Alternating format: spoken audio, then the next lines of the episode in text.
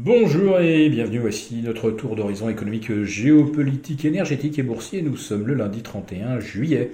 Et pour comprendre comment tourne la planète finance en ébullition, c'est sur la bourse au quotidien, nulle part ailleurs. L'épisode du jour s'intitulera Canicule boursière en juillet sans précédent.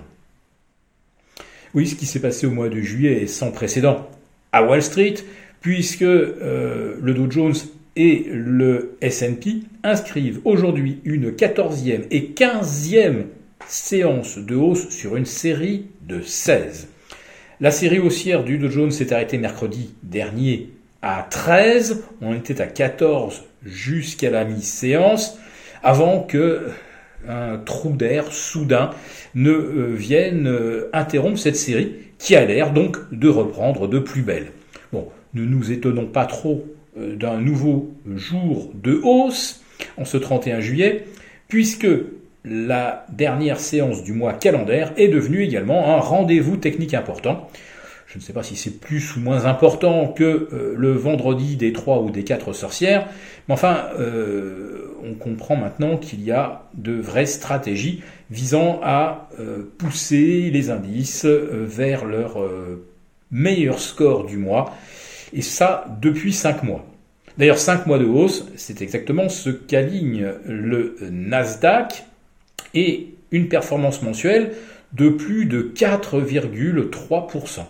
Le S&P 500 et le Dow Jones, pour une fois, sont à peu près à égalité, avec plus 3%. Mais quel mois de juillet tout de même? Car qu'est-ce qu'on apprend euh, aujourd'hui? Eh bien, la faillite du troisième plus gros transporteur routier américain, les Yellow Trucks. Pourquoi cette faillite? Bah, D'abord, euh, la hausse des taux, naturellement, et puis une baisse du chiffre d'affaires. Un petit peu moins de cartons à transporter, un petit peu moins de matériel, et cela suffit à déséquilibrer l'entreprise. Blackstone.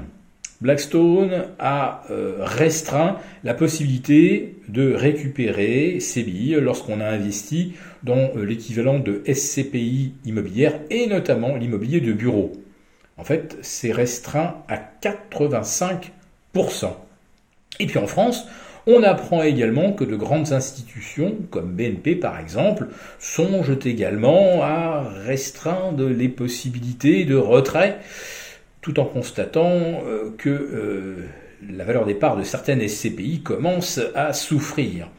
À vrai dire, on avait très peu souffert, même en 2008. Il faut remonter en fait à 1990-1993 pour retrouver vraiment euh, des instruments d'investissement collectif dans l'immobilier en grande difficulté. Cela pourtant devrait interpeller les marchés. En Europe, on assiste euh, à une contraction surprise de l'activité en Italie puisque le PIB baisse de moins 0,3% au deuxième trimestre. On attendait au pire 0, voire plus 1%. Donc là aussi, il faut se poser les questions, comment euh, l'activité italienne connaît-elle cette dégradation? Eh bien, euh, on le doit une fois de plus à la non-compétitivité de l'euro, qui vient de grimper jusque vers 1,12 face au dollar avant de se tasser un petit peu vers 1,10, mais le mal est fait. Et puis il y a bien sûr l'impact du service de la dette avec des taux à 3,50 puis 3,75 et bientôt peut-être 4%. Une Italie, une Italie moins compétitive et qui a plus de frais. Est-ce que ça ne ressemble pas un petit peu à ce que la France risque de connaître euh, tout prochainement? D'abord, la consommation des ménages va souffrir avec la hausse de 10% de la facture d'électricité, mais les prix des carburants vont également recommencer à grimper, puisque le prix du baril de Brent, la référence en Europe, vient de prendre plus 18% au mois de juillet. La hausse devrait commencer à être répercutée au mois d'août, et elle va forcément faire mal ça va être au moins 5 ou 6 centimes de plus à la pompe. Et puis vous avez les prix de l'alimentaire euh, qui vont rester élevés, c'est monsieur Michel-Édouard Leclerc qui le dit, très euh, clairement, il n'y aura pas de septembre vert, comme nous l'avait promis monsieur Bruno Le Maire. Et quant à l'immobilier, alors là, c'est pas qu'en France, c'est dans toute l'Europe, le nombre de transactions immobilières dans le ce qu'on appelle le commercial, les bureaux, les murs de boutique, c'est une baisse abyssale, jamais vue, de moins 58%.